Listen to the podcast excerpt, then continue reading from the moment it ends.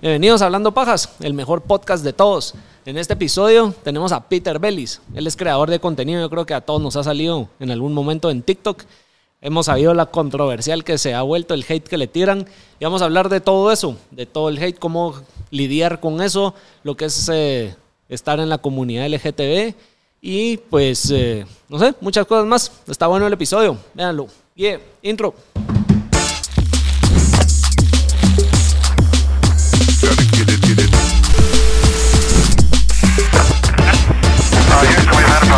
A reinar. A reinar. A reinar. Mira, esta sí es sorpresa para que reinemos aquí.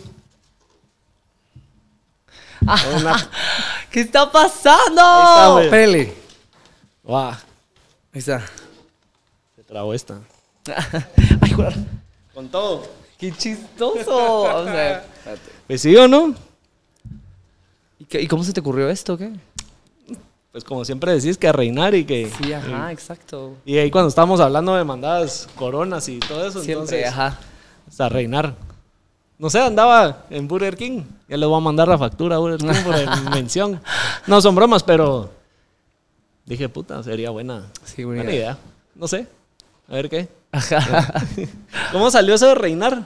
Que hay que reinar. Mira, pues lo que sucedió fue que yo siempre he tenido cosas muy impactantes en mi vida que me han forjado. Una de esas fue que, pues, por mi tema de sexualidad me tuvieron que sacar de mi casa. Eh, no me aceptaban por como yo era y pues me tuve que retirar.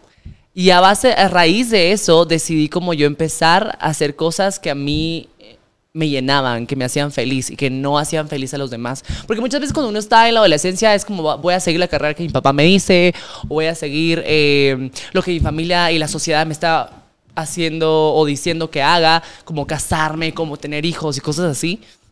Y como ya yo no era parte de una familia conservadora guatemalteca, decidí yo hacer lo que yo quería. Y entonces esas cosas a mí me hacían como darme cuenta que yo estaba tomando las decisiones de mi vida. No la sociedad, no mi familia. Agarraste el control de vos. como un rey y una reina. Lo que hace es como voy a tomar la decisión, vamos aquí a atacar a no sé dónde.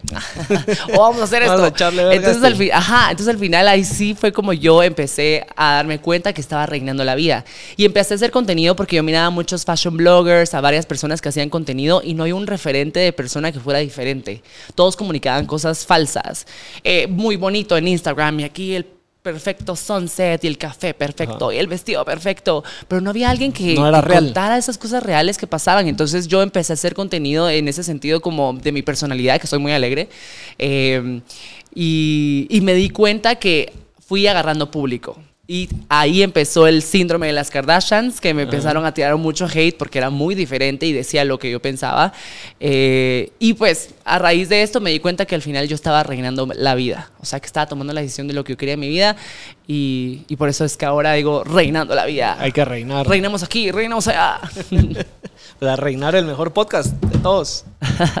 pues, pero mira, todo eso no ha sido siempre como felicidad y un buen camino y todo perfecto porque has tenido un vergo de hate. Te han tirado por todos lados. Mira, pues si tú no tenés hate, no sos nadie, nadie. O sea, Necesitan hablar de ¿Ya vos te están para tirando que- hate a ti o no? Porque Ya. si no, pues no estás haciendo Ya. un buen camino.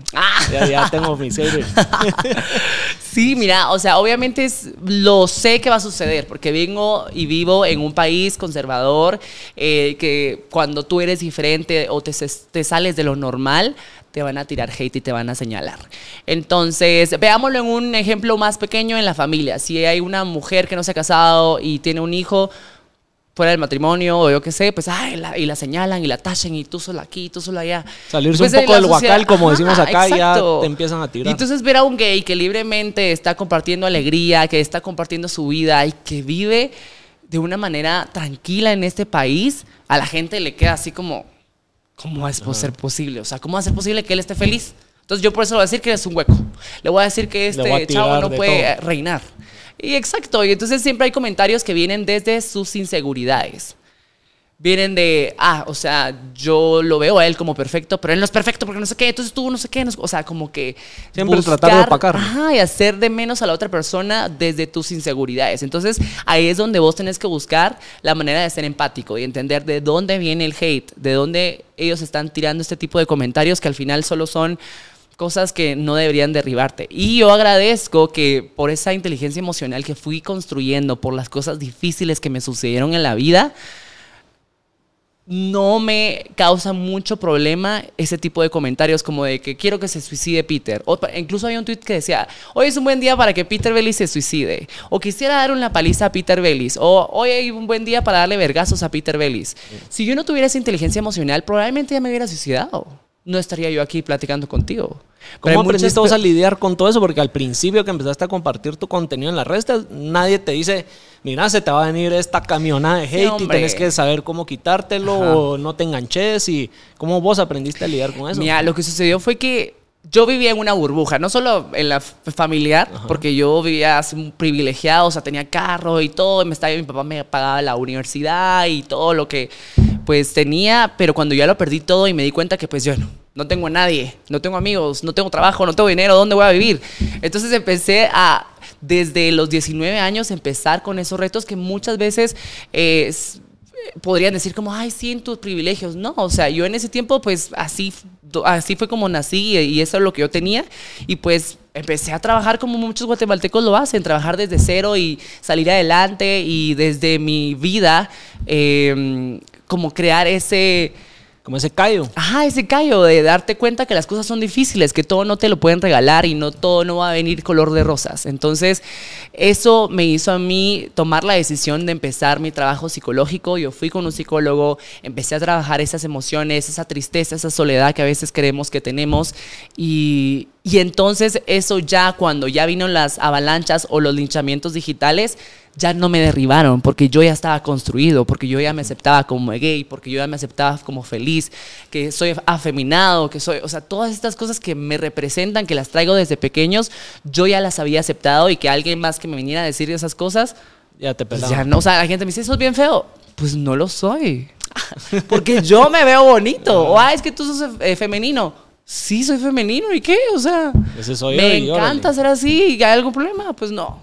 Para ti sí, pero para mí no. Ah, entonces ya no te enganchas con ese. Ajá, entonces es, por eso es que yo soy como muy enfático en al final trabajar en eso, o sea, trabajar en construirte, en aceptarte del todo. Y es bien difícil aceptarse con todas las cosas que tenemos, ya sean cosas positivas o negativas, pero darnos cuenta de que al final todos esos elementos que se nos dieron desde nacimiento son las cosas que te representan y abrazarlas y celebrarlas. Ese es el objetivo. Empoderarlas para salir adelante. Mira, y de lo que estabas contando ahorita, hay dos cosas que, que me gustaría que se mencionaran o que hablemos. Vos perdiste todo eso por la situación que pasó en tu casa a la hora que tus papás se enteraron de que eras gay. ¿Me equivoco? Total. Sí, me equivoco. No, no, no te ah, estás equivocando. o sea, sí va por eso. O sea, como para hacer contexto de por qué perdiste todo. O sea, para como hacer un breve resumen, lo que sucedió fue que, eh, pues yo siempre fui una persona muy carismática, muy alegre, y pues se notaba que yo era gay desde pequeño. Pero yo tenía esta idea de, yo no tengo por qué decirle a mi familia sobre mi sexualidad. O sea, mi hermana nunca salió del closet, por ejemplo, y ella es heterosexual. A ella le gustan los hombres. Y mi papá nunca me dijo, miren, me gusta tu mamá. O sea, no sé, o sea, como que nadie salió del closet porque yo tengo que salir del closet. O sea, ¿en qué momento la sociedad tiene el poder sobre mi orientación sexual?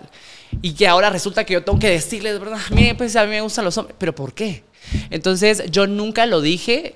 Probablemente si ellos me hubieran preguntado, yo sí se los hubiera comentado. Y pues tuve una relación con un chavo que la verdad que fue la mejor persona que me pudo haber pasado en la vida porque a mis 18 años él me ayudó a conocer que podía amar, que podía estar con un chavo, que en Guatemala existían más gays. Entonces me enamoré y todo, y todo era color de, rosas con él, pero mi familia no lo sabía. Entonces yo tenía que salir de escondidas de mi casa. Eh, esta persona siempre me respetó, nunca fue como que me obligara a tener relaciones sexuales con él. Incluso yo, yo le decía como, es que mi virginidad hasta el matrimonio. ¿Cuál virginidad si ni siquiera tengo?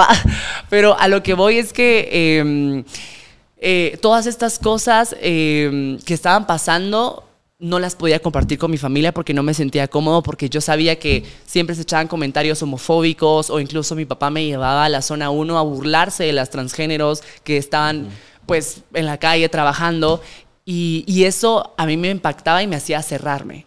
Eh, entonces al final como que mi papá se enteró, no sé cómo. O sea, te cacharon, como un año diríamos, no después, es que ajá, vos un les año dijiste. después se enteró que yo tenía novio y me dijo, esto no está bien, o sea, si tú te quieres quedar en esta casa, tenés que hacer lo que yo digo, estas son mis reglas, nosotros no, no te criamos a ti de esa forma, pero yo sentí que la conversación no era tanto en, espero que tú estés bien, sino que era más como, ¿qué van a decir de mí? ¿Qué van a decir de, o sea, no de mí, sino que de mi papá? ¿Qué iban a decir de mi papá? ¿O qué iba a decir de la familia?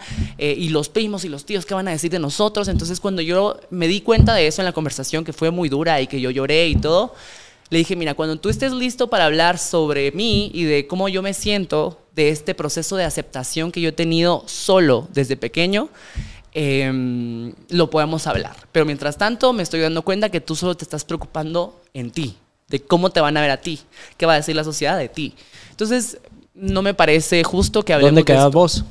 Exacto, entonces eh, desde esa vez ya no, lo, ya no lo hablamos, pero sí se tomó y se, se convirtió de una forma negativa la forma en la que me miraba mi familia. Entonces yo ya no era bien visto, ya no era bien aceptado y al final pues mi papá tomó la decisión de que yo ya no fuera parte de la familia y me tuve que retirar. Ahí fue cuando ya yo no, tuve, ya no pude terminar mi carrera en la universidad, ya no eh, pude pagar muchas cosas y tuve que empezar desde cero. Más o menos, porque mi papá sí me ayudó en algunas cosas para poder pues vivir. Pero, Pero sí ya fue no muy estando difícil. dentro del núcleo familiar. Ajá, exacto, ya no era parte del núcleo familiar y entonces de cierta forma lo tenía todo y yo posicionaba a mi familia como muy importante y en ese momento no lo tenía nada.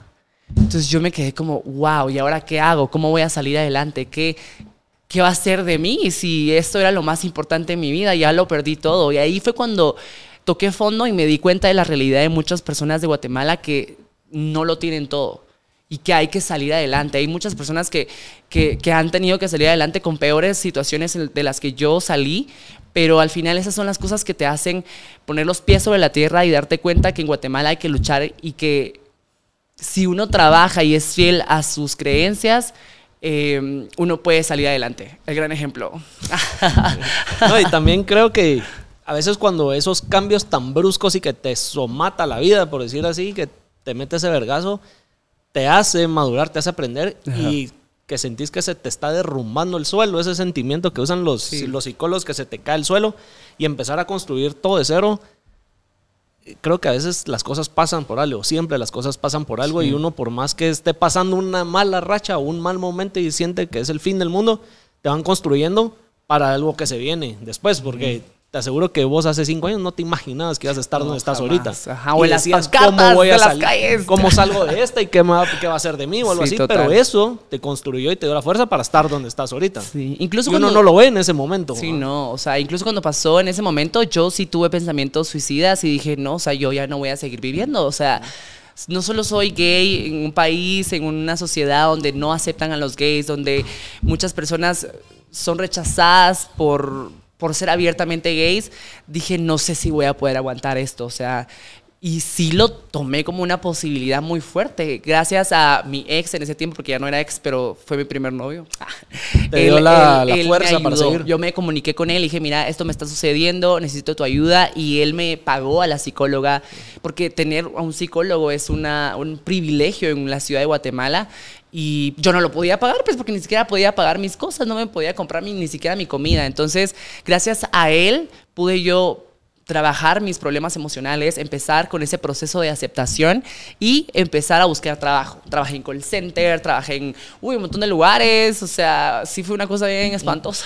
Un proceso que costó. No, es que no estoy diciendo que trabajar sea malo, simplemente eh, era muy matado porque yo, o sea, me pagaba mi carrera, pero trabajaba, pero no tenía tiempo y hacía redes sociales y entonces hubo un tiempo que hasta me empecé a engordar y entonces ya me salían más granos y entonces yo me sentía feo y una cosa así espantosa. Una mala dos- etapa. Dos, tres años donde estuve en depresión, donde trabajé y nunca descansé ni disfruté ni, ni- siento que me perdí, pero eso me motivó a ser perseverante y a trabajar y, y que, y que hasta ahora celebro todas las cosas lindas que me pasan. Ese proceso que te ha, te ha llevado a estar donde estás, ¿va? Total. Porque no solo hay, voy a dar el primer paso y ya todas las puertas se me abren. Es Sí, un no, sub no y es baja y es una de que se cierran mil puertas, pero una se abre y ahí Ajá. quedando.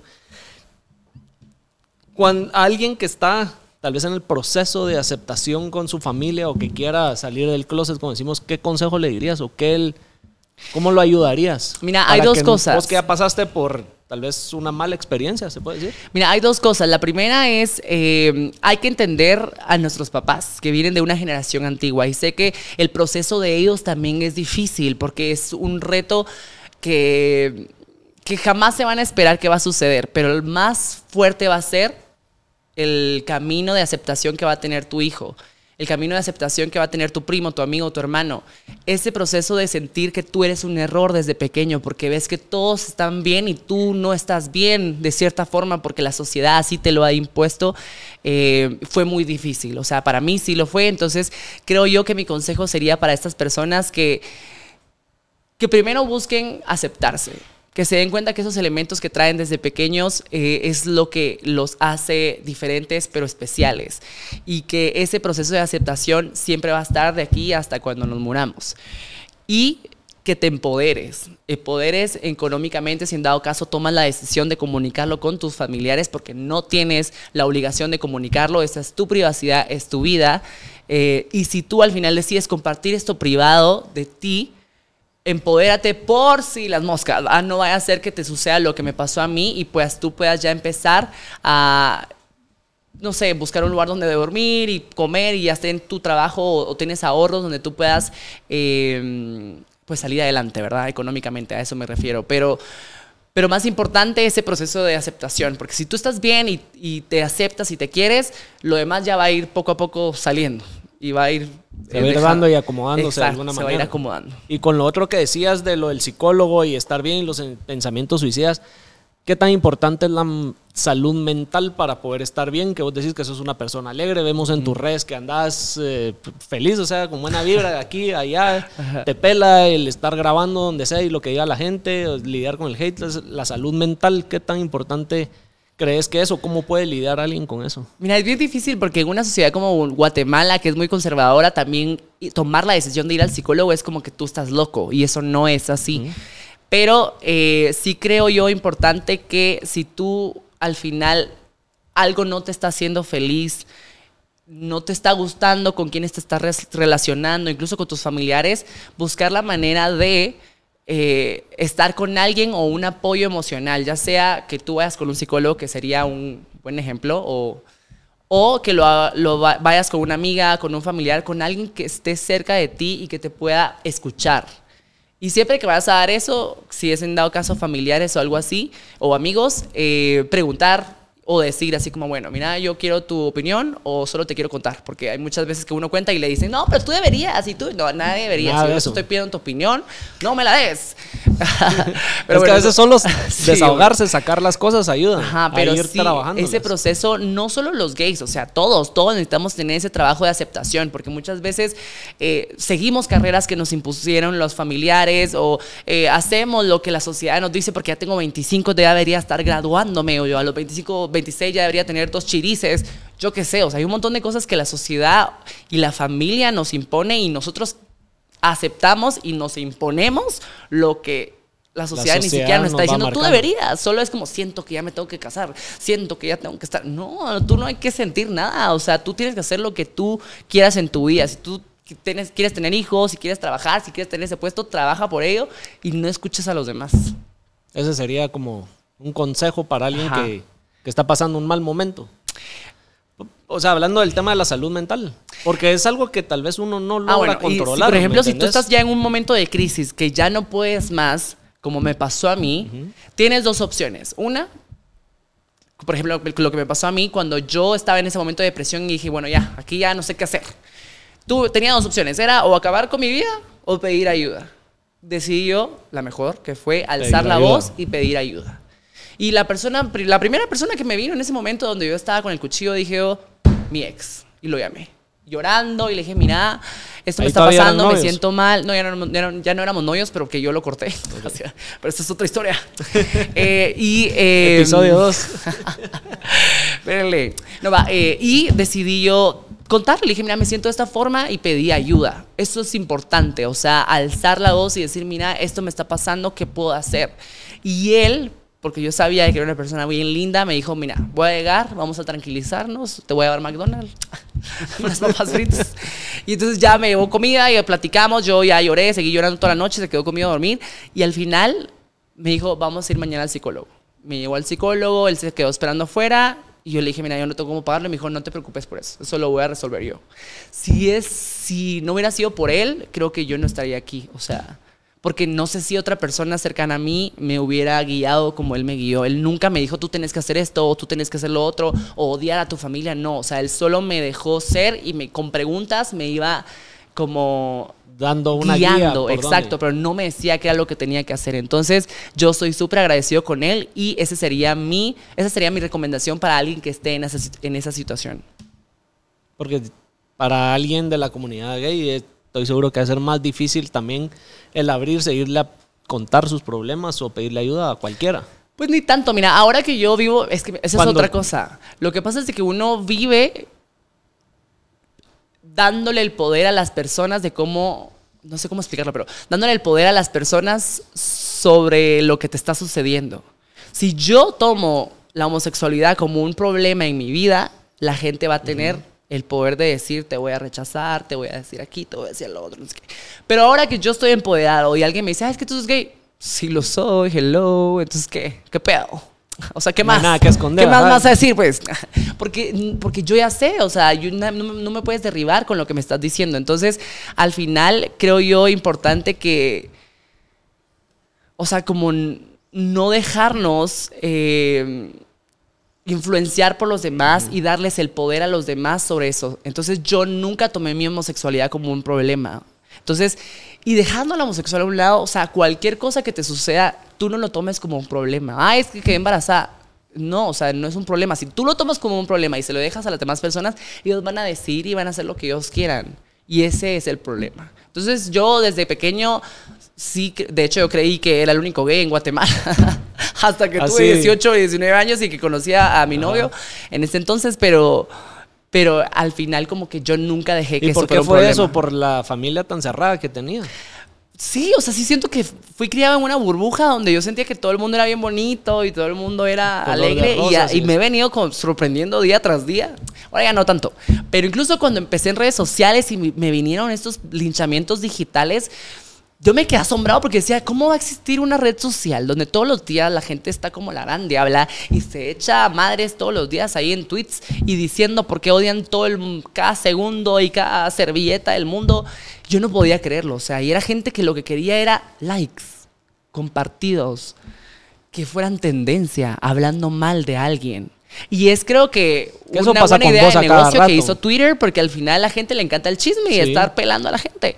Y eso es lo que hace la gente con cuentas falsas. Entonces, si te das cuenta, la mayoría de los linchamientos digitales siempre son para eh, que te den like. Entonces la gente, ay, a mí me cae mal Peter. Entonces la gente le da tres likes. Y si dijo, ay, algún día que se suicide Peter y tuvo 30, mejor voy a decir eso a cada rato, ¿verdad? Mm. Porque me, me, dieron 30 likes, ¿verdad? Entonces voy a echarle madres otra vez a Peter, porque Peter está en tendencia ahorita, entonces le voy a decir que coma no sé qué y aquí y allá va. Entonces, eso es lo que más me impactó que la gente disfrutaba y se quería hacer famoso y ser tendencia de cierta forma porque se sumó. Recordate que aquí el insight y hay bastantes videos de gente tirándote a vos. Sí, pero es que todo el mundo quiere pertenecer. Entonces todo el mundo quiere saber el último chisme y todo el mundo quiere comentar y todo el mundo quiere estar presente. Entonces si yo también le eché madres al Peter y yo le comenté aquí y alguien me dio likes, Soy uno más de uh, esos. me aceptaron, estoy, estoy adentro del club. Y entonces y no lo sabes y no lo, no lo entiendes hasta que estás adentro y que a ti te tiren hate. Entonces tú dices, a la madre, si me sentí mal, va, si me dolió. Entonces yo conozco mucha gente de redes sociales que les ha pasado lo mismo y les digo, miren, o sea, el síndrome de las Kardashian, que hablen. Yo, por ejemplo, todas las, todos los linchamientos digitales que me han hecho siempre es porque soy gay, o porque soy afeminado, o porque estoy feliz no me puedo, o sea, eso no es un error. O sea, no, ¿por qué te va a ofender si ya lo aceptaste vos? ¿Y por qué? O sea, a menos de que yo le falte respeto a alguien o que diga algo de alguien, ahí yo voy a tomar la decisión y sí, la cagué, no dije lo que tenía que decir, perdón, y pongo mi comunicado, yo qué sé. Pero, lo contrario, ¿por qué me voy a disculpar? Ay, sí, miren, de verdad, perdón porque soy gay, ¿verdad?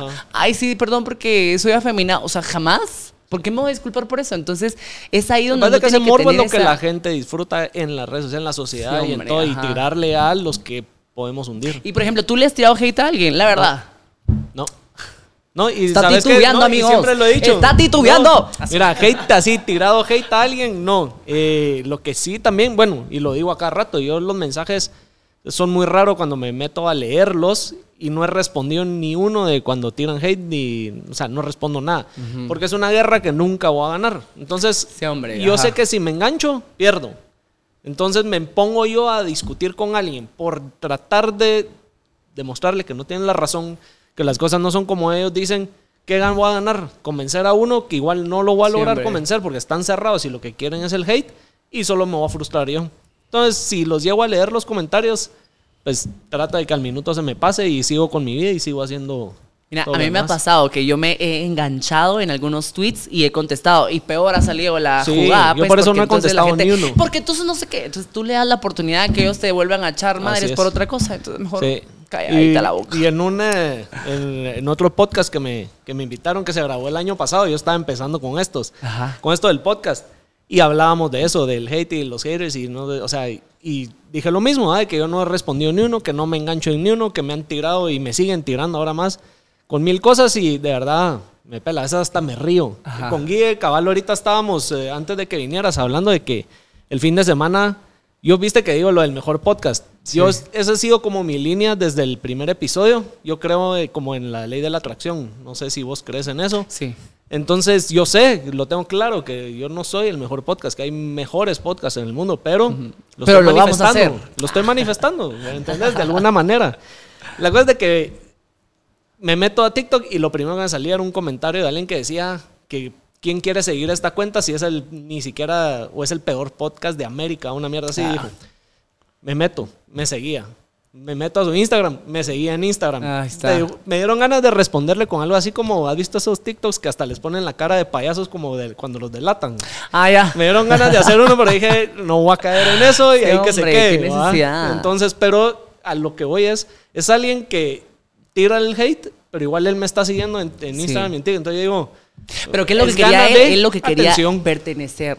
Él lo quería pertenecer y tener su atención y ser un No. poquito, ay, sí me aceptan y me dieron 10 likes y me convirtieron. Entonces, uy, qué alegre. Exacto. Me voy a dormir Pero, feliz. ¿Para O sea, qué voy a responder? ¿Me entiendes? Es darle, validar su punto, demostrarle que tal vez me afectó lo que dijo, no sé. Sí, O no, sea, no. Entonces ahí lo dejé. Ahí es donde, ¿qué es lo que hago yo? O sea, por ejemplo, cuando tengo mis linchamientos digitales es cuando mejor contenido hago. O sea, es como, bueno, me querés ver y me vas a estar está. pendiente de mí, entonces te voy a demostrar que aquí el que reina soy yo. Sí. Entonces ya me a hacer contenido y videos, aquí Ya. hago, más, hago más y mi contenido se viraliza más, la gente está pendiente de mí y todo continúa. Así es. Es meterle gasolina o fuego al- Exacto.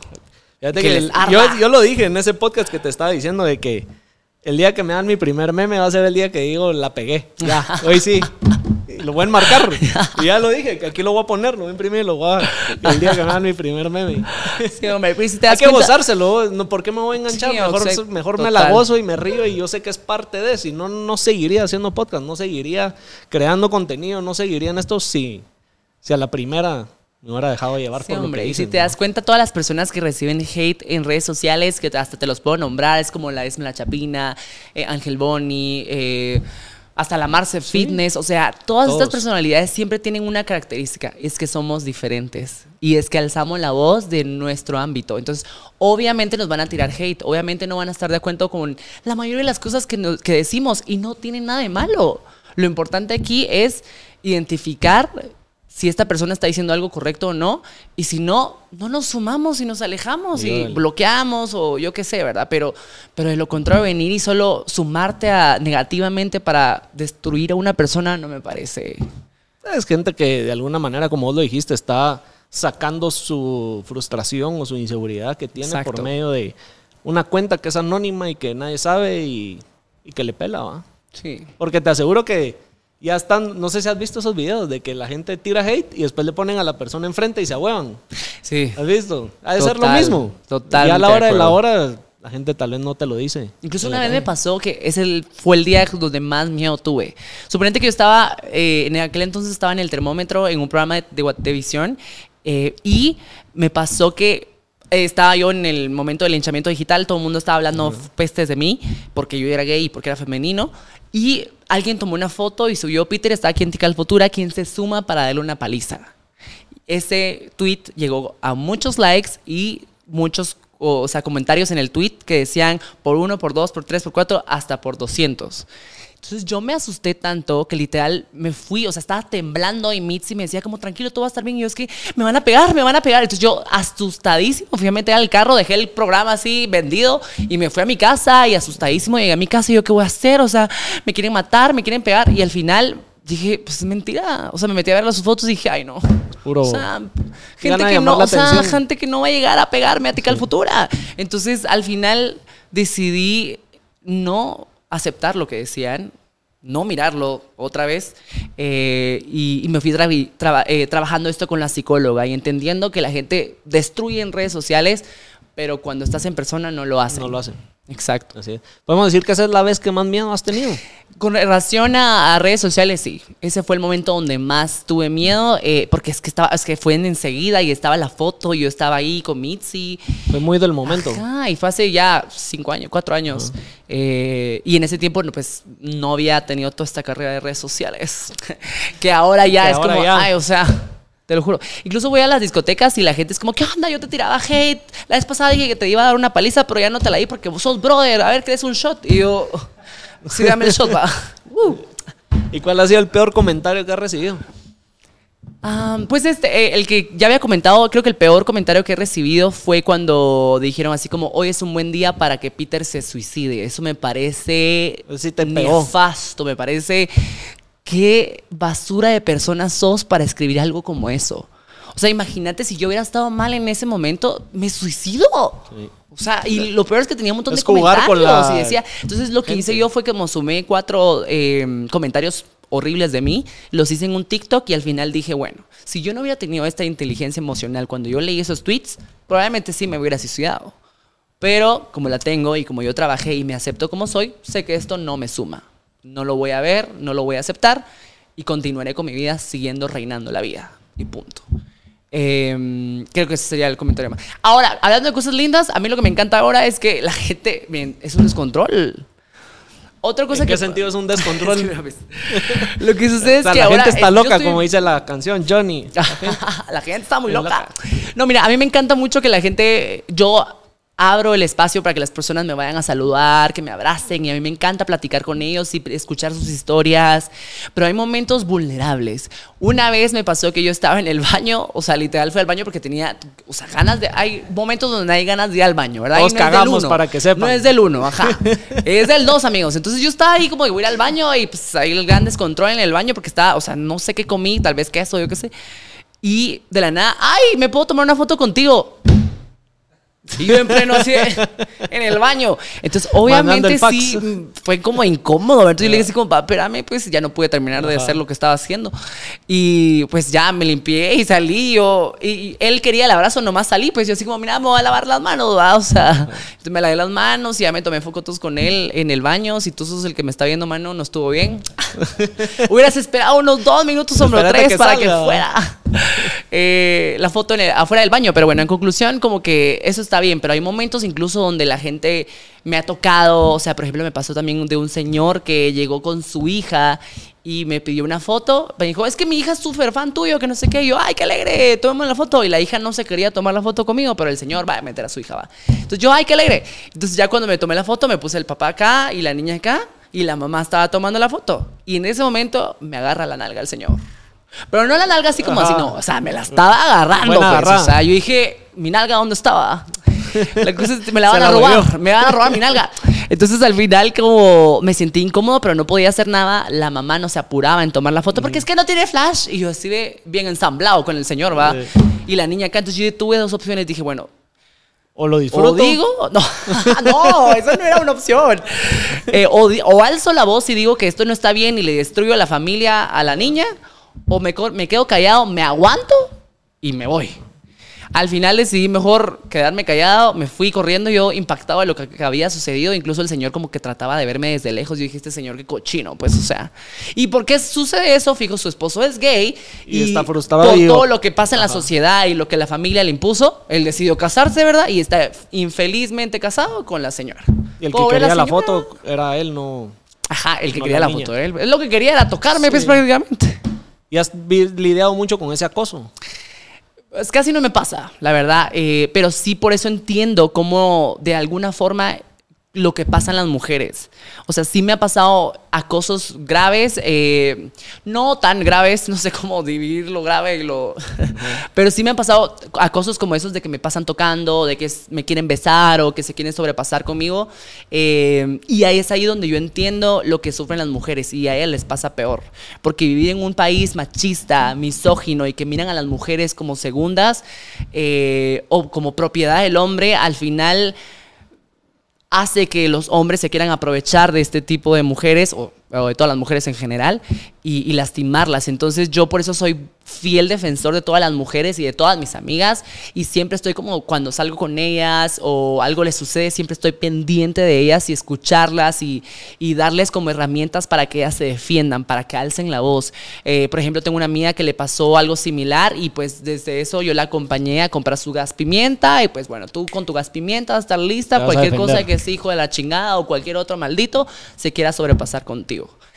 Y así hay un montón sin fin de historias, pero, pero es ahí donde creo yo que tengo esa empatía de, del lado femenino para entender lo que sucede con ellas. Y por eso en todo lo que hablo y la mayoría de las veces que hago mis videos siempre es relación a las mujeres, porque ellas son las que al final tienen que aguantar esta sociedad machista que hemos creado como sociedad guatemalteca.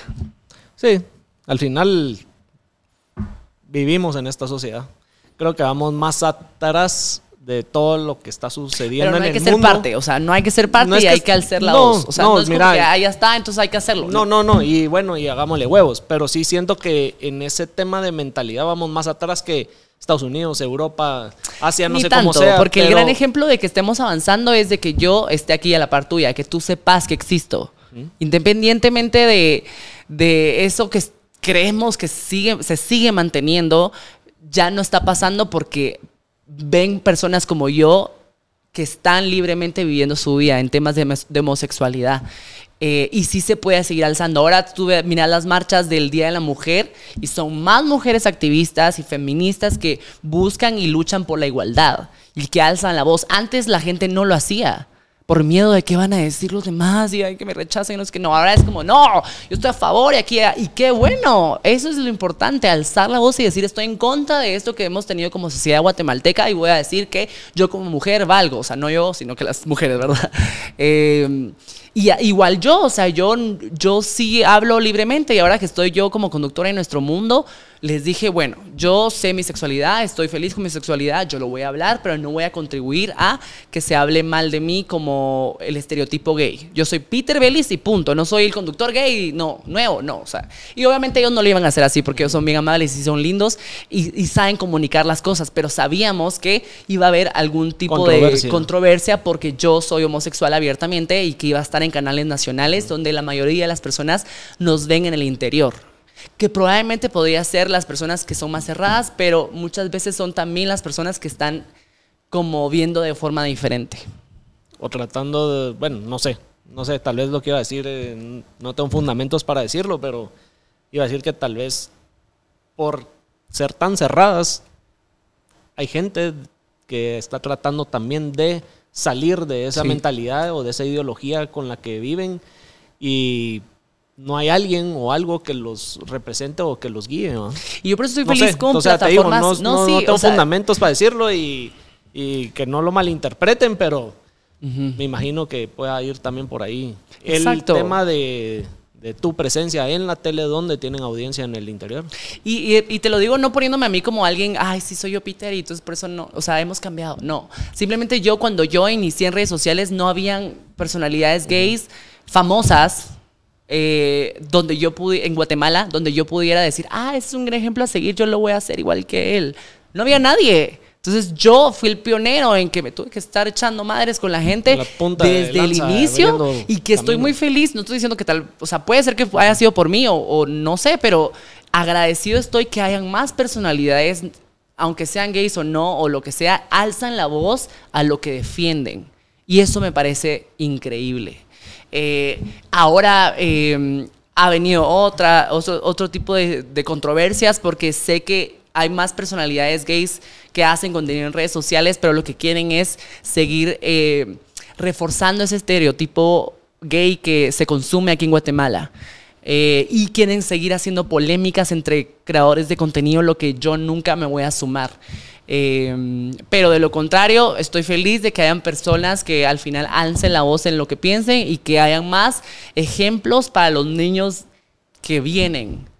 O sea, si yo hubiera visto personas como yo cuando era niño, me hubiera encantado, pues, o sea. Mira, y esa era una de las preguntas que te quería hacer con relación a la creación de contenido, porque creo que es bien fácil que cualquier persona que esté en Instagram, esté en TikTok, en cualquier red social, tenga acceso a contenido que es clasificado no apto para niños, por decir así. Hablemos desde pornografía hasta violencia, hablemos de muchas cosas.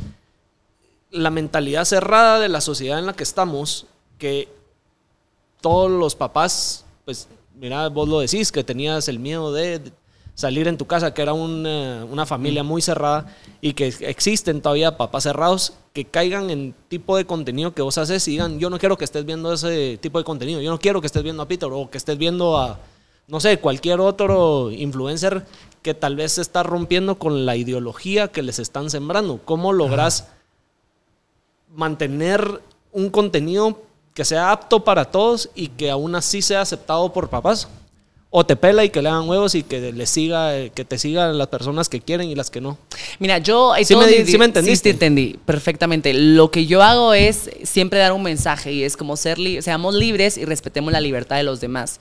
Eh, muchas veces en mi contenido es de comedia, porque a mí me encanta ser como cómico y hacer gritos y todo, pero eh, al final hay veces donde yo hablo, por ejemplo, de que salgo con un chavo o que me pasó esto del señor que me tocó la nalga, o sea, cosas así eh, pueden impactar pero al final, en vez de impactar, creo que suman y hacen que los papás que a veces están a la par de sus hijos viendo este tipo de videos, dicen, wow, o sea, no lo comunicó de una forma vulgar, no lo comunicó con malas palabras, no fue abusivo, sino que solo está dando su punto de vista.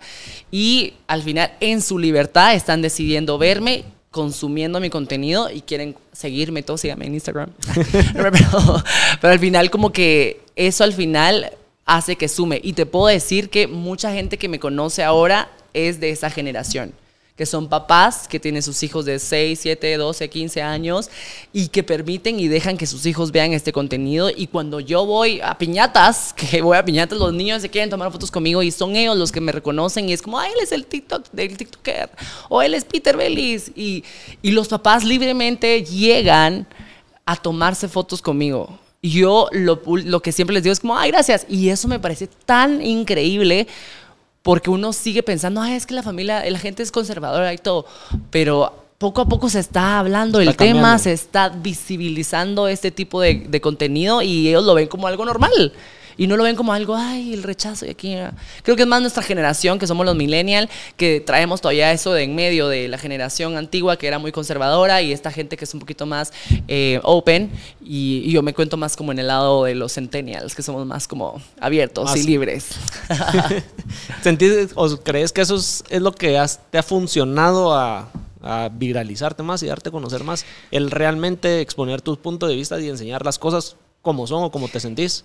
Sí creo que es eso, pero también creo que es la confianza. Muchas veces nosotros desde pequeños en, la adolescencia nos creamos de muchas inseguridades. Y yo todavía tengo muchas inseguridades, no es que yo sea perfecto, jamás quiero serlo, pero esas inseguridades nos hacen no alzar la voz. Entonces cuando miramos personas que con confianza dicen, yo salí con este chavo, o yo hice esto, o yo no hice lo otro, conectamos y decimos, wow, o sea, él hizo lo que yo quería hacer, o wow, eso voy a hacer yo el otro mes, voy a salir con mi familia, o voy a no sé qué va.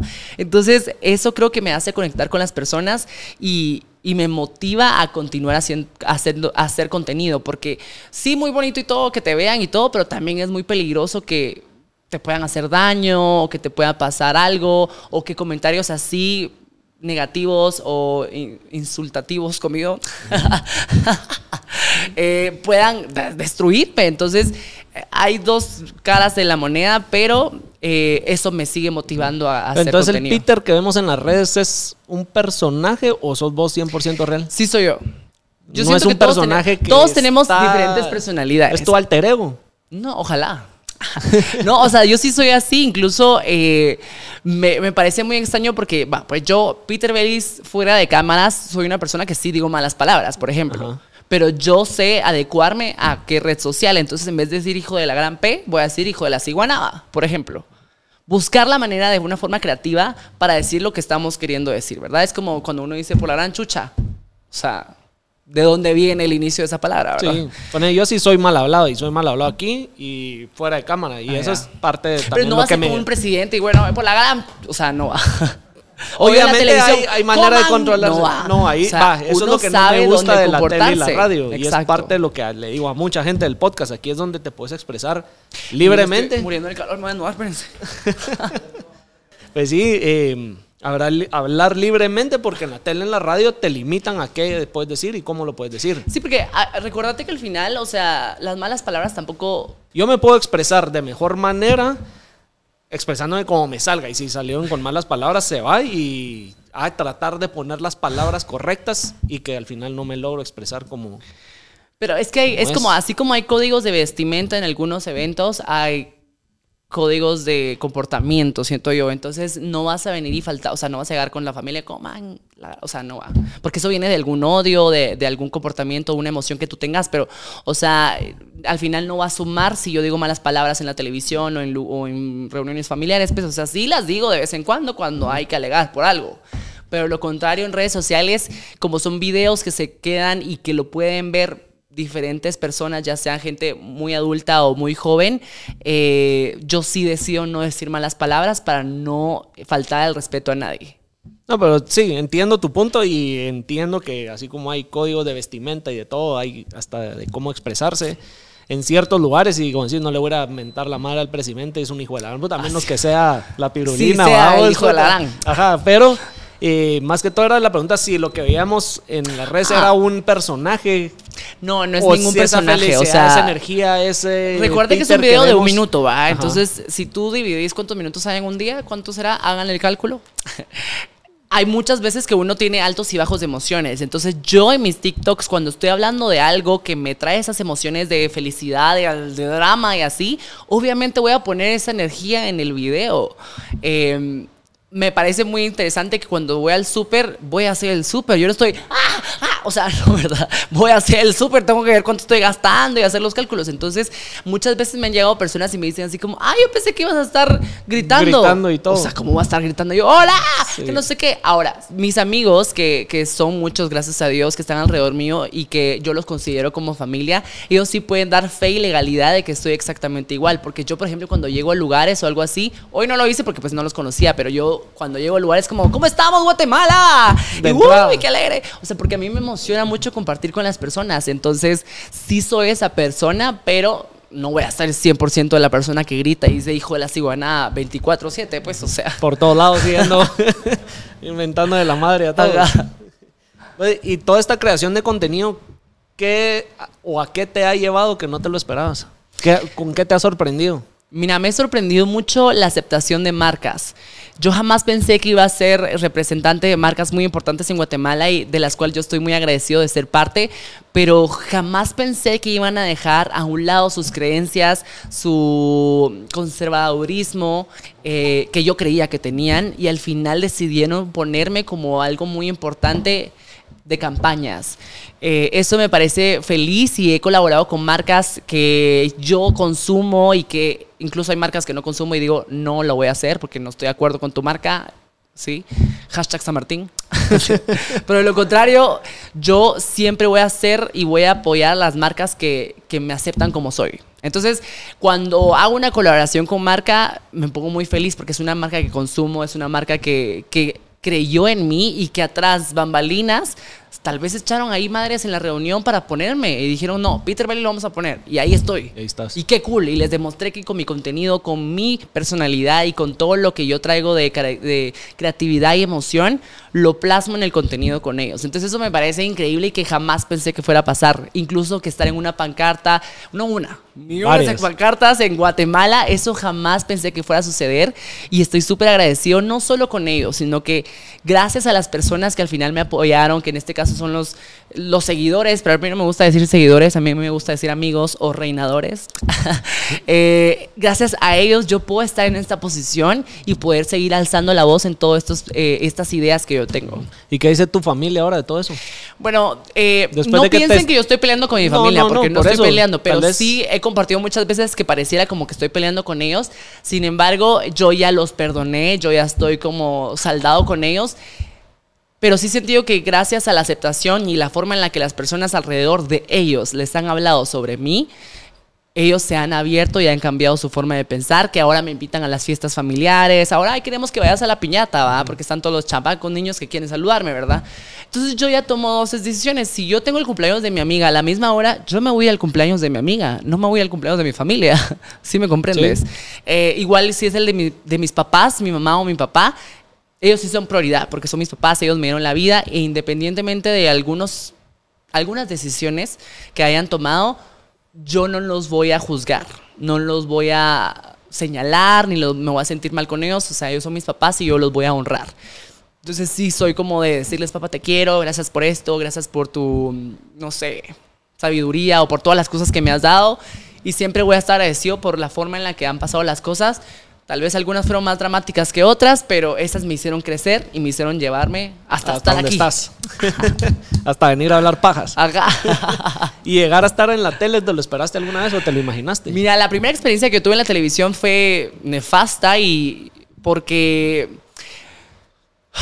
fue algo muy bonito. En el momento cuando me dieron la oportunidad, yo acepté a que no me pagaran, yo acepté a que estuviera eh, en un programa de fin de semana, que solo lo grabábamos una vez a la semana, semana, entonces no interrumpía mi trabajo ni mis estudios que yo estaba pagando en ese momento porque yo ya vivía solo. Eh, pero cuando ya pasó la, la oportunidad de estar entre semana y no nos iban a pagar, y yo cómo iba a pagar mis cosas, y yo había renunciado al, al call center y todo lo que yo tenía, entonces dije, no puedo seguir aquí. Entonces tuve que retirarme de ese trabajo y pues se subió un video de parte de ellos. eh, negativo de que yo era una persona malagradecida, que yo era una persona mala y que me iban a demandar. Y yo tuve que subir un video alzando la voz y decir todo lo que están diciendo es mentira, aquí está la evidencia. Y hay muchas cosas que no conté en ese video por seguridad y privacidad de la persona que subió el video. Eh, y sí fue muy difícil en, ese momento. Ese fue otro momento de, de depresión que yo tuve porque dije, wow, o sea, mi oportunidad de estar en televisión se acabó.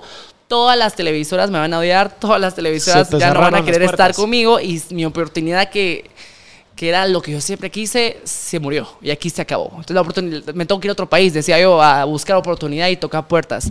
Pero al final, eh, cuando ya se me vino la oportunidad ahorita de estar en nuestro mundo, yo no podía creer que me estaban tomando en cuenta. Yo no podía creer ¿Ellos te buscaron o vos hiciste como un no, casting ellos, o algo? ellos- ellos me buscaron. Ellos me buscaron eh, porque yo ya había estado en un reality antes y ya habían visto mi personalidad, ya habían visto cómo me desenvolvía, cómo yo era real cuando era tras bambalinas. Entonces, creo que eso fue lo que les llamó la atención y, y me buscaron y me dijeron, mira, esta esta oportunidad, ¿la quieres tomar? Y cuando ya estuve yo en mi casa y dije, wow, o sea, Procesando la noticia. Ajá, procesando y dije, oh, me están dando la oportunidad de seguir alzando la voz y dar esa visibilidad para la comunidad LGBT en canales nacionales, obviamente voy a decir que sí.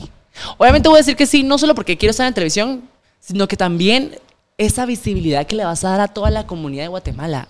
O sea, que vean a una persona que... Va a abrirle la puerta. Exacto, y que no quiere contribuir a ese estereotipo que la sociedad guatemalteca se sigue burlando como en otros canales que tienen un personaje del cual se burlan porque es gay.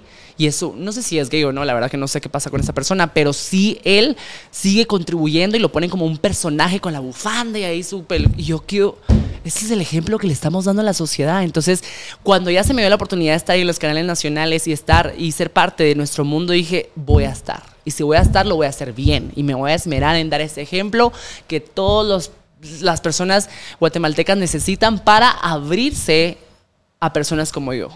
Y que somos un montón.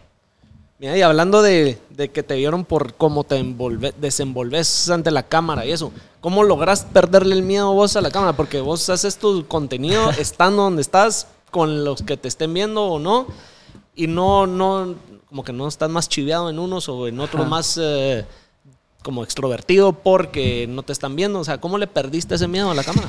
Mira, practicando, o sea, de cuando yo- si yo hago una comparación de cómo inicié y cómo estoy ahora, o sea, sí es una cosa abismal. O sea, yo me trababa y me equivocaba y me ponía nervioso. Incluso cuando estábamos con Pablo en el termómetro, yo me equivocaba mucho y teníamos que volver a grabar y, tenía, y todos, ay, Peter ya se volvió a equivocar. Entonces sí me, me traía esa inseguridad, pero tener esa práctica todo el tiempo y estar como creyendo en ese talento que yo tengo y, y cultivando esa esa necesidad de querer ser parte de la televisión y de las redes sociales y demás, poco a poco se me fue creando callo. Entonces ahora ya me sale más fácil la comunicación y hablo lo que quiero hablar. Y entonces cuando ya hago mis videos y vienen esas ideas de contar la historia que me pasó, eh, ya, Ya te sea fluye en natural. mi casa o en la calle o en donde sea, pues ya lo hago rápido. Sí. Y vos en algún momento dijiste que siempre te gustaba todo eso de la farándula y que quisiste ser farandulero, siempre, ¿o Mira, no? yo desde pequeño quise ser celebridad prácticamente. Siempre O sea, le- siempre lo quise hacer. Pero sí me di cuenta que traía muchos elementos que eran diferentes. No eran malos, eran diferentes. Entonces yo dije, si no me van a dar la, la oportunidad, yo me la voy a buscar. Porque a mí me cerraban las puertas. Yo iba a castings, yo iba a, a diferentes lugares a participar para poder estar en programas, para poder estar en, en el teatro o poder cantar o cosas así. Siempre me decían que no, porque yo... Y yo sabía que era porque era gay o porque me miraba femenino o porque no era muy guapo o siempre habían elementos que no cumplía yo con el estereotipo que querían para ese papel. Entonces dije yo, lo voy a hacer yo desde mi casa.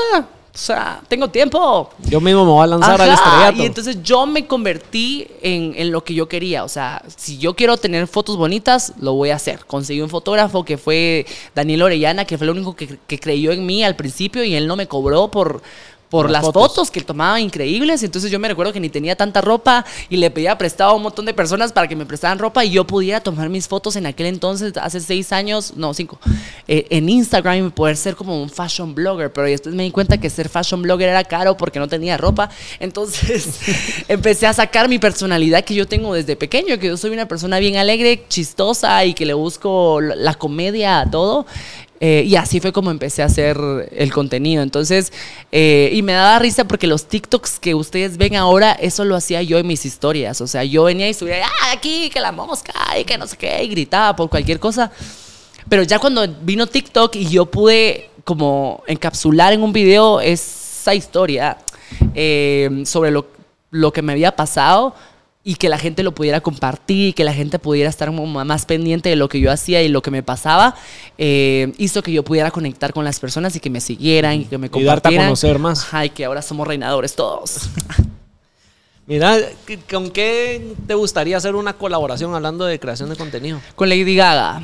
Pues uno nunca No, sí sabe. quisiera, pero no. ¿Por qué no?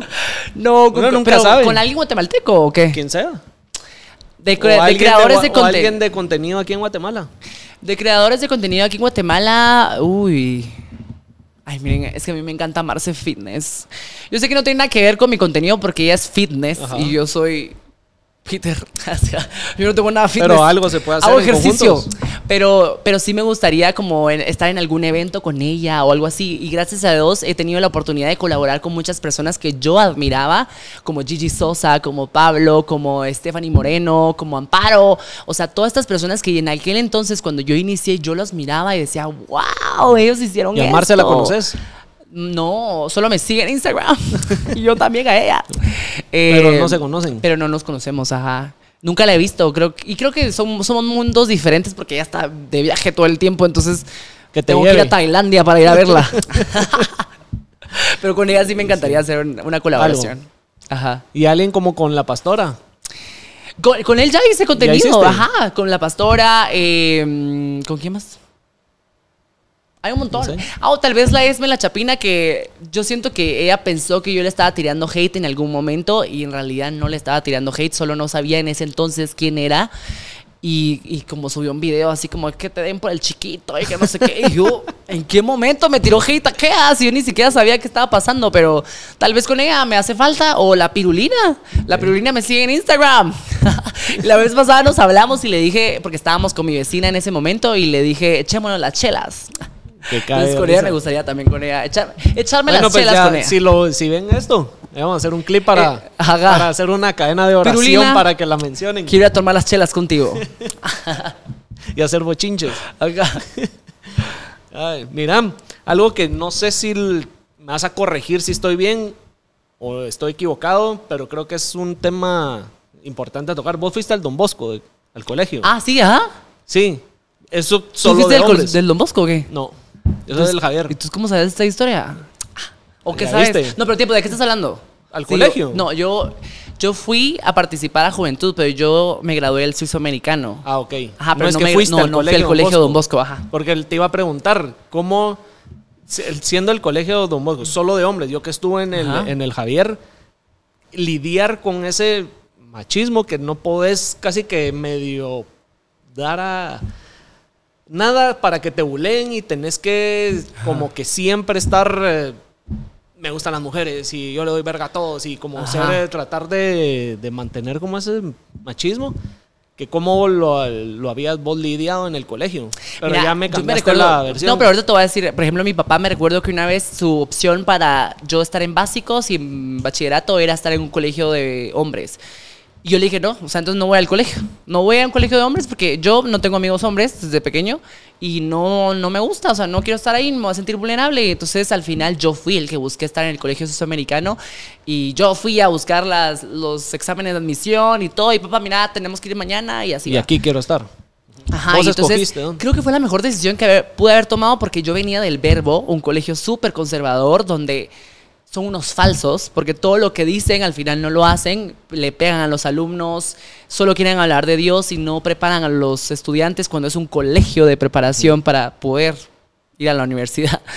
Eh, y entonces yo era muy infeliz en ese colegio, me tachaban del demonio, o sea, una cosa bien espantosa. Entonces al final yo decidí tomar la decisión de irme del colegio y le dije, papá, yo no quiero estar en básicos acá, yo no sé qué vas a hacer, pero yo me quiero ir de acá. Entonces, eh, como estaba con mi gemelo, pues los dos nos fuimos al suizo americano y era un colegio laico, un colegio que se enfocaba en estudiar, o sea, en, eh, que estudiáramos y que fuéramos unas personas de bien y no meternos al Cristo y al Evangelio y a todo lo que al final lo puedes aprender tú el domingo si tú así lo decidís.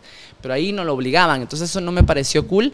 Y eh, el hate en el colegio casi no había por dos razones. Una, porque yo sí fui una persona líder desde pequeño, o sea, yo siempre Sí. era el que quería exponer, yo siempre era el que quería eh, como tomar las riendas de la clase, entonces siempre quería ser como el presidente de la clase y hagamos esto y vamos acá y organicemos, entonces creo que por ese liderazgo no hubo tanto hate.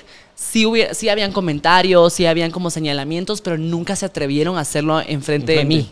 No, porque yo te digo que en- siendo, o sea, siendo un colegio de solo hombres, cuando yo estaba era más o menos 120 por grado. Imagínate a la hora que nos sacaban al almuerzo, que sacaban a Una 5 cochinada, grados de pues. un solo eran 500, 600. Los baños, bájala. Hacia- 500, 600 hombres salen a joder, ¿me Sí, entendés? hombre, y si de verdad no estaba, o sea, te dejabas que te hicieran bullying o dabas una pequeña razón para que te hicieran bullying, o sea, ahí no era como que ahí te chingo como Te eso el día, tachaban. y era Sí, hombre. vergazos, o sea, te agarraban a vergazos todos los días atrás de la tienda, de la cafetería, habían vergazos.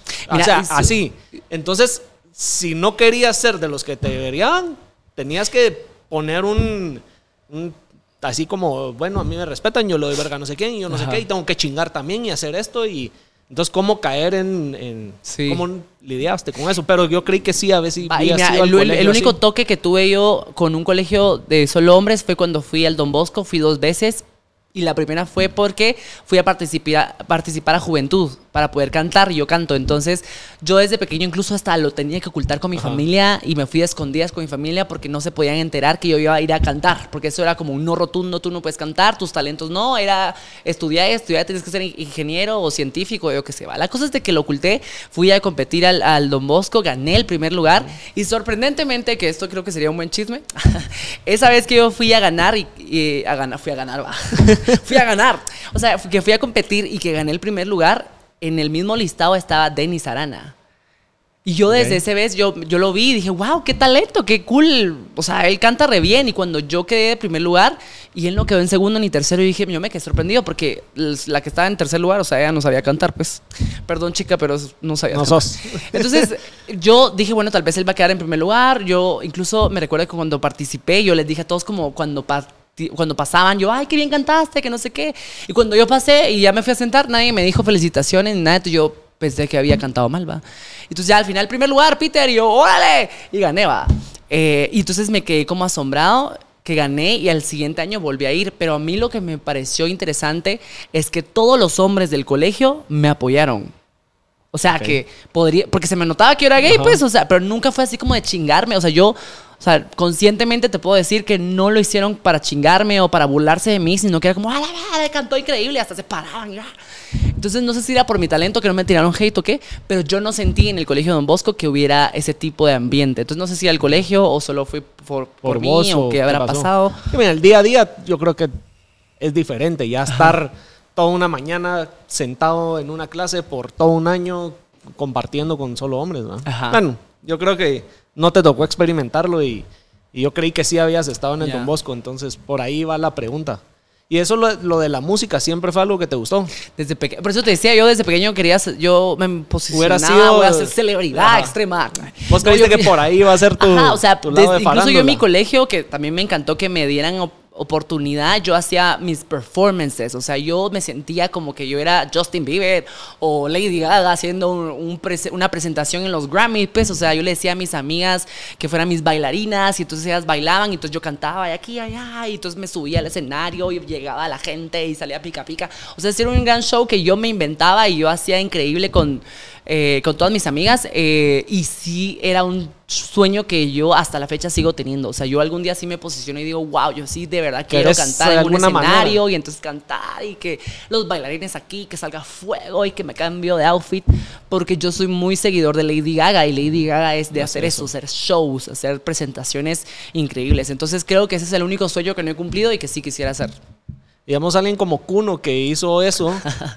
que Yo soy más la lo celebri- están- yo sí soy que celebridad, Kuno. reventando. Va, lo que pasa es que Digamos, porque él se tiró que- ahora a celebridad y que canta y que todo Uno tiene eso que y saber si tiene más talento. Ajá. O sea, es lo único que voy a decir, ¿va? Porque, por ejemplo, yo no es por tirarle hate, o sea, ni lo conozco, ¿para qué tengo que hablar de él? Pero, o sea, sí siento que también posicionarte de algo que no traes, sí siento Forzado. que, ajá, tú te tenés que dar cuenta, pues uno se da cuenta, mira, yo me di cuenta que no sabía jugar fútbol y dejé de jugar fútbol y entonces me juntaba con mis compañeritas, pues, o sea, eh, pero, eh, ¿qué estamos hablando? De Kuno. Ah, sí, de Kuno, va. Su talento. O sea, va, con respecto a Kuno, o sea, él tal vez ese es su sueño y eso es lo que quiere hacer. Entonces, en su mundo y con sus seguidores, hay gente que lo consume, que le gusta lo que hace. A mí no me gusta lo que hace, pero si a él le gusta lo que él hace y cree que lo está haciendo bien y la gente que lo sigue lo apoya, está bien, no tiene ningún problema. Al final, yo, ¿por qué tengo que venir y decir, es que no sabe? O sea, ¿qué, qué me importa a mí? O sea, esa es su vida, es su decisión. Entonces, del lado mío, o sea, en algún momento, si algún día yo quiero ser cantante, probablemente van a decir, es que ese Peter ahora quiere ser cantante, ¿verdad? Y que ahora no sé qué, o sea, ¿me entendés? Y Sí, siempre sí. va a haber esa conversación y ese rechazo, pero uno tiene que ser inteligente y decir, ¿por qué me voy a sumar yo a tirarle hate a alguna persona? Que tengo que admitir que sí lo hice muchas veces con Kuno, porque a mí lo que no me gusta es que la gente no sea humilde. Entonces yo lo que señalaba es que él, o sea, tú venir y decir, ay, soy yo una celebridad, es como, mano, o sea, Bajate de la moto. Exacto, o sea, yo no ya salgo a la calle, ay, soy Peter Bellis y tómeme foto, o sea, jamás. ¿Me entendés? O sea, hay que entender y decir, wow, me costó este camino y wow. Sí, tal vez lo que le sucedió a él es que creció muy rápido, que entonces Se cómo manejas todo nube. esto, porque eso es mucho, o sea, cómo manejas todo esto que te viene y que todo el mundo puede decir lo que quiera de ti, pues, y entonces, en conclusión, como que que haga lo que él quiere, pues, y si es feliz, que sea feliz, es lo más Y si importante. tal vez lo está haciendo también solo para generar más controversia y Ajá, que el síndrome de hablando las de él. Kardashians. Entonces él lo sabe también. Está es el síndrome de las Kardashians.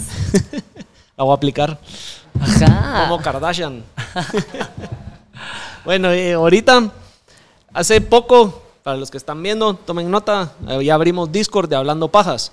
Ahí es donde pues estoy yo interactuando más con, eh, con la gente que realmente quiere ser parte del podcast, eh, hablar de otros temas y, si quieren escuchar pues, o hablar conmigo, ahí es donde sí estoy respondiendo los mensajes. Y eh, parte de lo que le doy a la comunidad de Discord es anunciar con quién voy a grabar antes. Ah. Que no solo se van a enterar de este episodio ya que salió, sino querés saber quiénes los otros invitados y ser parte del contenido que se va a hacer en Discord, ahí es donde estamos generando esa comunidad. Y eh, pues les comenté que vos venías y les dije que quisieran saber de Peter. Ah, va, Porque ¿y qué tal vez es a mí? A, a veces a mí tal vez se me pasan preguntas o cosas Ajá. que la demás gente sí sabe y O sea que, que no quisieran preguntarte. No, súper- Mira, ves, entonces son cinco preguntas. Va. ¿Cuáles son las para vos? ¿Qué pensás de la igualdad de género en los deportes? Mm, a ver. Sí sigo, sí, a ver, primero no sé nada de deportes, ¿verdad? Número uno. O sea, sí sé algo, pero no sé. Pero De sí ha sido 100 un tema últimamente. 30%. Pero de igualdad sí siento que se le pone más importancia a, a los hombres porque siento que a los hombres les gusta ver hombres. Porque los hombres siguen teniendo ese pensamiento machista y sienten que los hombres son mejores en ese aspecto y entonces por eso miras que es más importante el mundial que los, de los hombres y, y no el mundial de las mujeres, por ejemplo. Entonces, creo yo que en los deportes no hay tanta igualdad con respecto a, por ejemplo, el fútbol. O sea, sí siento que se le... Y, y si hay de mujeres, es más para verlas sexys haciendo algún deporte, no tanto su talento. Entonces siempre se les va a poner a las mujeres ropa más reveladora o más así como sensualona, porque al final lo que quieren atraer es al público masculino, que es el que consume el contenido. Entonces, en ese sentido, creo yo que no hay igualdad y creo que sí se sigue, eh, sí se tiene que seguir luchando por esa igualdad entre hombres y mujeres. ¿Ya ¿Estás a favor de? Que haya más igualdad, sí. Sí. ¿Puedo dar mi comentario? Sí, dale. Este es Momo hablando. Yo entiendo que sí debería haber igualdad hasta cierto punto. Ajá. Porque hay deportes en los que genéticamente el hombre está hecho diferente a la mujer. Ajá. Y, por ejemplo, te voy a dar dos ejemplos donde no es que se vistan sexys o por querer vender o el pensamiento machista por, ay, el- pero hubo una peleadora de UFC y no sé si me equivoco, ahí me corrigen, pero que quería pelear contra un hombre porque estaba buscando lo de la igualdad de por qué separarlo por géneros. Y fue tal la avería que le pegaron que ella dice que nunca había sentido esa fuerza y que se arrepiente de haberse metido a pelear porque sí notó la diferencia de lo que era pelear con Sí, mujeres. total. Entonces, creo que hasta cierto punto, cierta igualdad. Por lo que te digo, no vas a meter, o sea, después de esa avería que le dieron, ella Sí. misma sale aceptando que, Pero ella lo que no decidió, es. o sea, Sí, ella, ella decidió. Pero que estaba probando reto, algo y sí. hay gente que busca esa igualdad. También pasó eh, con un caso de, de fútbol, no me equivoco si es la selección de Australia de mujeres. No sé, tal vez ahí, ahí lo voy a buscar y, y lo corregimos donde estaban peleando por esa igualdad. Y la- ahí se visten igual, ¿me entendés? Con su camisa y sus shorts. Y las pusieron a jugar con la selección de 15 o 17 años, algo así, de Australia. Y fue tal la veridad que les pegaron a las mujeres, que es donde dicen, ok, entiendo el caso de Estados Unidos, donde la selección de mujeres ha ganado más eh, campeonatos, ha llegado más lejos que la de hombres y representan más el fútbol en Estados Unidos que la selección de hombres, que, ¿sabes qué? Sí te vamos a dar esa igualdad en tema de pagos, de exposure, de patrocinios y de, y de todo eso. Pero ya, digamos, el ponerlos a competir juntos, es Pero donde el ahí te da un rendimiento, ejemplo la fuerza que- y todo eso, no sé si es Por lo ejemplo, mismo. el grupito que, o sea, que, o sea, al final lo que hacen en las Olimpiadas es buscar y buscar y elevar y elevar para poder tener mejor puntaje o ir más rápido o yo qué sé, ¿verdad? Pero entre hombres han competido entre hombres y han podido como evolucionar para ser más rápidos, evolucionar para ser más fuertes. Entonces, en este caso, si una mujer no compite en ese nivel, no va a evolucionar para ser más fuerte o evolucionar para ser más rápida y para retarse aún más. Entonces, Sí. que hayan estos ejemplos de que hayan perdido, perder no significa que sea algo malo. No. Perder significa que tengo que mejorar. Entonces, creo yo que si hay esas aperturas, aunque se pierdan al principio, pues, pero es como, bueno, ahora voy a correr más rápido, y ahora voy a correr más rápido, y así, así se van a ir, ¿verdad? Entonces, eh, creo yo importante que si hay personas que decían que, hay- que empiece haber esas competencias entre sexo, o sea, entre mujeres y hombres juntos, pues me parece re bien porque poco a poco se van a ir retando las mujeres y quiera que no en algún momento por estar eh, constantemente estimulándose para evolucionar, van a algún día alcanzar y ser más rápidos. Y no, ay, fui mejor que un hombre. Creo que también ese es el otro problema, porque hay mucho orgullo, siempre es como, me te ganó una mujer, ah, una mujer te hizo esto. Y entonces el hombre, ay, una mujer me ganó.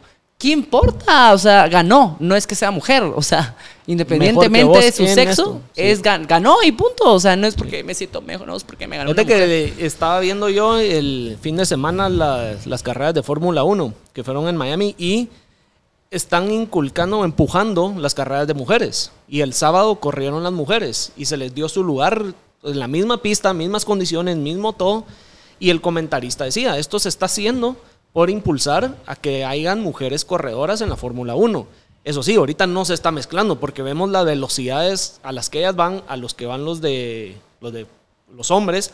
Y ahorita hay una gap muy diferente en tema de, de, ser piloto. Pero que tampoco vengan, eso lo, lo dijo el, el locutor ahí de la tele, que no vengan a exigir que para allá la otra temporada tienen que estar parejos, que acepten que es un proceso y que vayan gozando ese proceso. O sea, yo no lo vería como algo malo, o sea, yo lo vería, yo lo vería como bueno, perdió X, Sí, no, pero ok, estoy de acuerdo con el que perdió, pero a esas velocidades causar un accidente de carro Ah, eso sí es cierto. O sea, ahí tal vez entra el tema. O sea, no quiero carreras de carros. Sí, sí, sí, sí, Es diferente con cada. ¿Me entendés? Con y si quieren llegar a que las mujeres estén compitiendo en carros al igual que hombres. No, las mujeres no sí, y lo están haciendo, y pero es un proceso. Eh, ese sería un ejemplo de un deporte que sería más equitativo porque es un carro, o sea, no ahí es puro talento, tus así habilidades de, así es.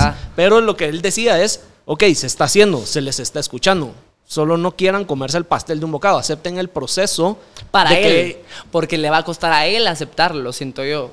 Yo siento que es más como... Es el locutor lo que lo decía. Yo, yo soy más abierto a la libertad, que cada quien decía, o sea, al final esas, esas personas mujeres o hombres, están decidiendo estar adentro. Ahora veamos el ejemplo al revés. Por ejemplo, los hombres metiéndose a deportes donde solo están mujeres, que en este caso podría ser más como de... El ballet. Ajá, ballet. no ballet porque hay hombres en, el ballet, pero que sea más como deportes más femeninos, que son como gimnasia rítmica y todo esto, eso no hay para hombres, pues todo es de fuerza y todo es de aquí a allá. Entonces no hay esa apertura y hay muchos hombres que son habilidosos en esos ámbitos, pero no se les da la oportunidad tampoco. Bien. Pues ahí está la, la respuesta a la igualdad en los deportes. La otra, ¿cuál es el mejor pick-up line que te han tirado o has tirado? Pick-up line, así como piropo. Sí. Ah, o la casaca que más te ha funcionado o que le funcionó. Que me ha funcionado a mí o que yo he hecho. Ah, no sé, ahorita me estoy poniendo a pensar. Ay, qué interesante.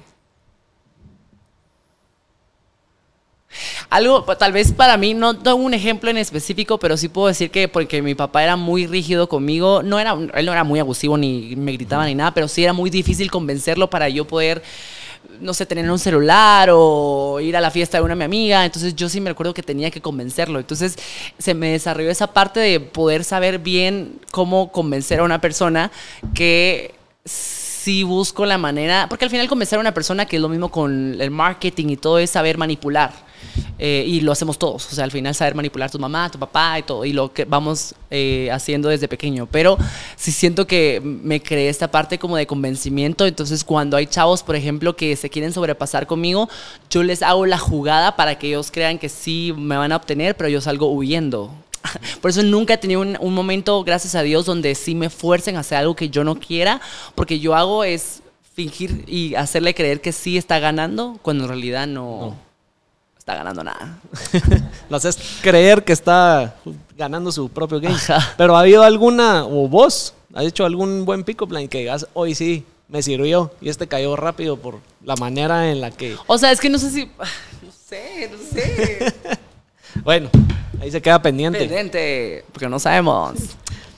Poniéndonos un poco más, ¿cómo se diría la palabra?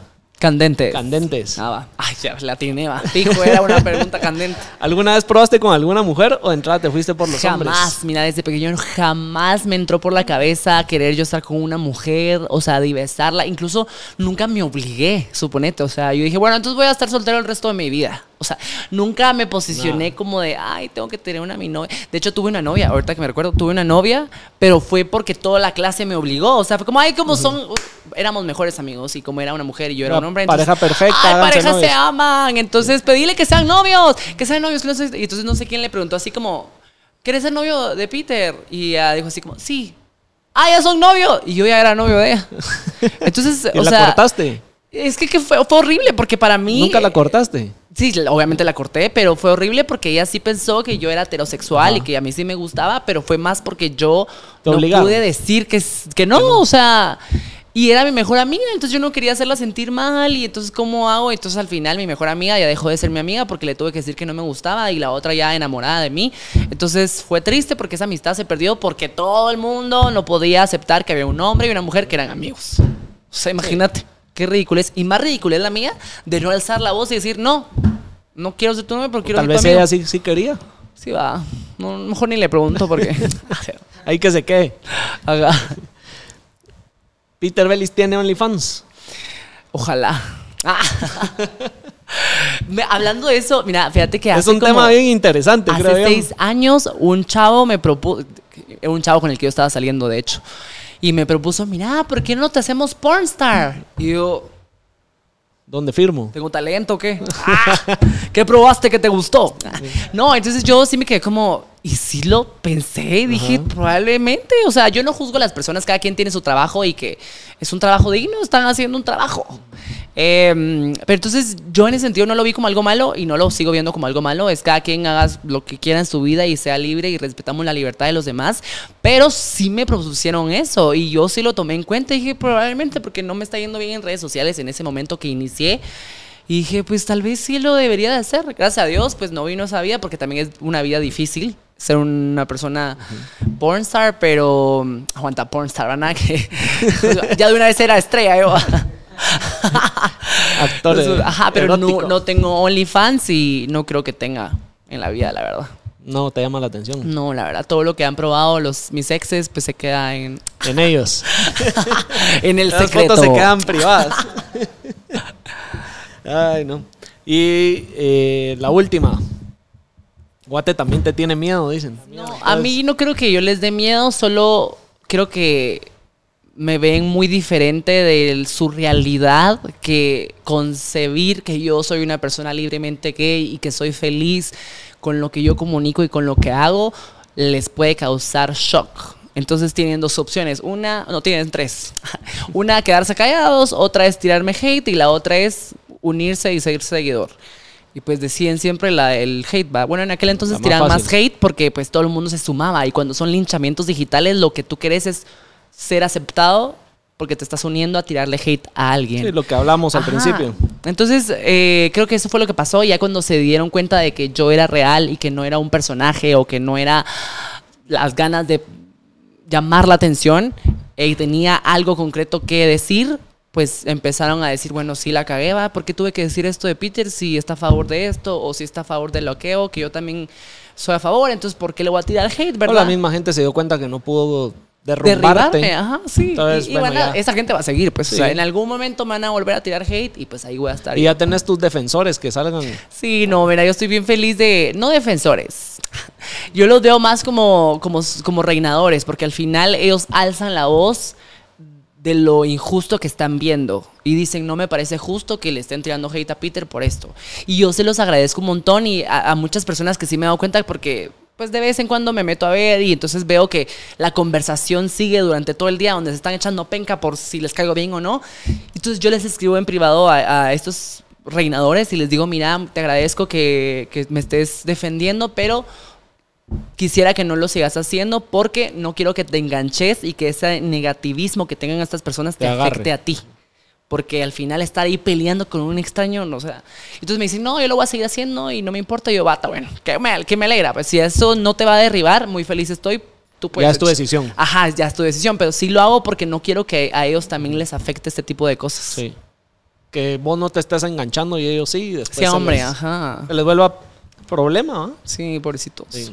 Para todos los que nos están viendo o escuchando, ¿qué consejo les das? Pues primero que trabajen en sus emociones, que tengan esa inteligencia emocional para que te puedas aceptar a ti mismo y que no te importe lo que piensen los demás y que gracias a ese tipo de cosas que has hecho te puedas construir, te puedas así armar de bastante valor para poder cumplir tus sueños. Ese sería mi primer, eh, mi primer, mi primer qué? Consejo. O sea, ¿Qué fue lo que dije? No, mi primer consejo. Y el segundo es que alcemos la voz a favor de las injusticias. Que no nos sumemos a linchamientos digitales que no van a sumar y que pueden destruir a una persona, sino que sumémonos a cosas que van a ayudar que como guatemaltecos y como personas podamos salir adelante. Sabemos que vivimos en un país que está en constante destrucción eh, y que nos ven a nosotros como que fuéramos títeres y nos manejan como a su antojo. Eh, y que al final no nos sumemos a esas cosas y seamos, seamos seguidores, sino que seamos nosotros los protagonistas de nuestra vida y que alcemos la voz, la voz a favor de las cosas que creemos. Nítido. Buena onda por, por estar aquí en Hablando Pocas, por haber aceptado la invitación y haber compartido. Estuvo largo el chambre, va. Yo siento que hablamos de todo. Vamos como hora 26 lleva esto. No te puedo creer. Sí. A la madre, qué rápido. Se pasa rápido aquí. Sí, man. Sí. Pero ya han habido episodios más largos y no se siente. Pero así pasa. Vaya, entonces aquí le vamos a tirar hate el día de hoy. Pongan a alguien en la mesa. Ay, no. no, hombre, pero sí, buena onda por, por venir, por estar aquí con nosotros y compartir eh, un poco de quién es Peter, el que vemos en, en las redes y, ahora en la tele. ¿va? Sí. Sin pagas, ¿qué se viene más de la tele? Pues mira, ¿Qué o sea, esperar de Peter el, futuro? El siguiente proyecto que sí quiero hacer bueno, son dos.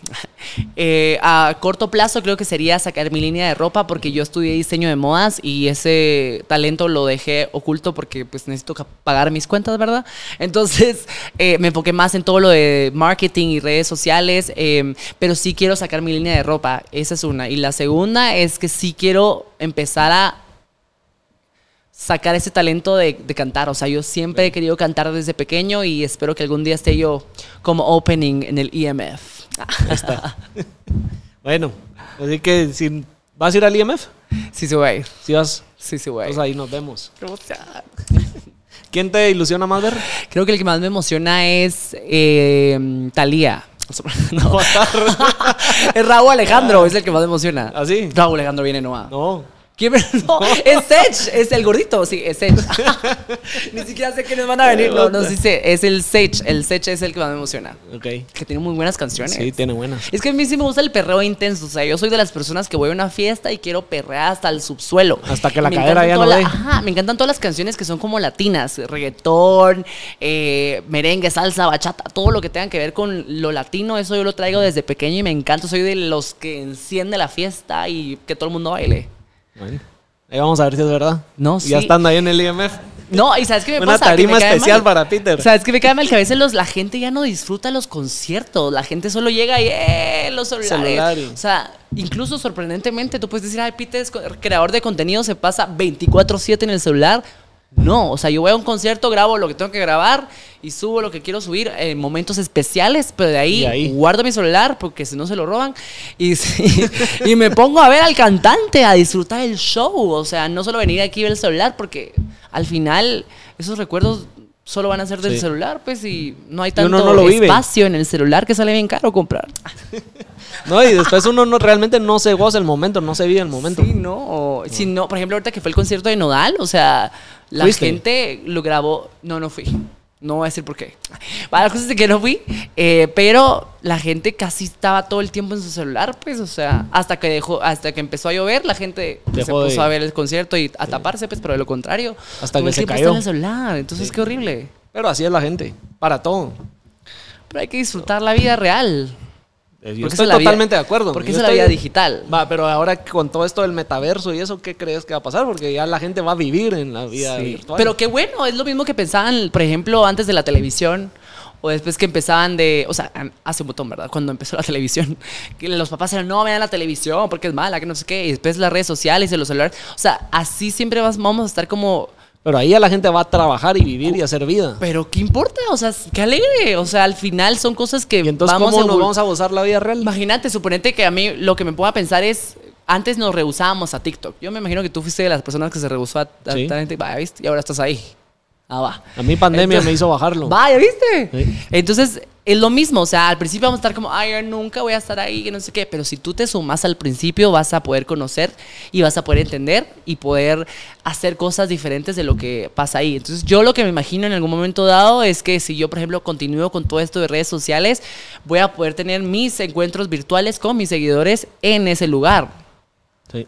Y entonces juntémonos en tal lugar y echémonos El una fiesta. Yo qué sé, o sea, echamos el café virtual en Facebook virtual, no sé. A ver lo que pasa. Ajá, y entonces hacer conciertos virtuales, o sea, te acerca al mundo. No, eso sí, eso sí estoy totalmente de acuerdo. El hacer eh, eventos, hacer cosas virtuales. No sé si viste que en- creo que fue en pandemia que Marshmello en, eh, en Fortnite hizo un eh, concierto y rompió el récord de audiencia de un concierto Imagínate. virtual. Y, o sea, yo sé que son tendencias de, pero ya vivir 24/7 en una vida virtual. O sea, es Siento igual con el celular. O sea, elegir bien, bien qué es lo que te suma y qué es lo que te va a dar, agregar valor. Entonces, igual hay mucha gente que pasa en la computadora jugando maquinitas, como dicen mis papás. y ahí andan, ahora son- son streamers y para allá va la tendencia. Entonces, pues me parece perfecto. Lo que sí yo diría es que nos sumemos al principio y que seamos abiertos a este, este tipo de cosas porque hacia allá vamos, ¿verdad? Entonces no vamos a ser unos donadies que no entendemos nada, no. Bueno. A ver a dónde nos lleva todo esto de la, de la vida virtual. ¿va? No, pero nuevamente, yo creo que no me voy a volver a despedir. sino muy repetitivo, pero nos vemos en el siguiente episodio y... que sí, A reinar, sigamos reinando. Órale.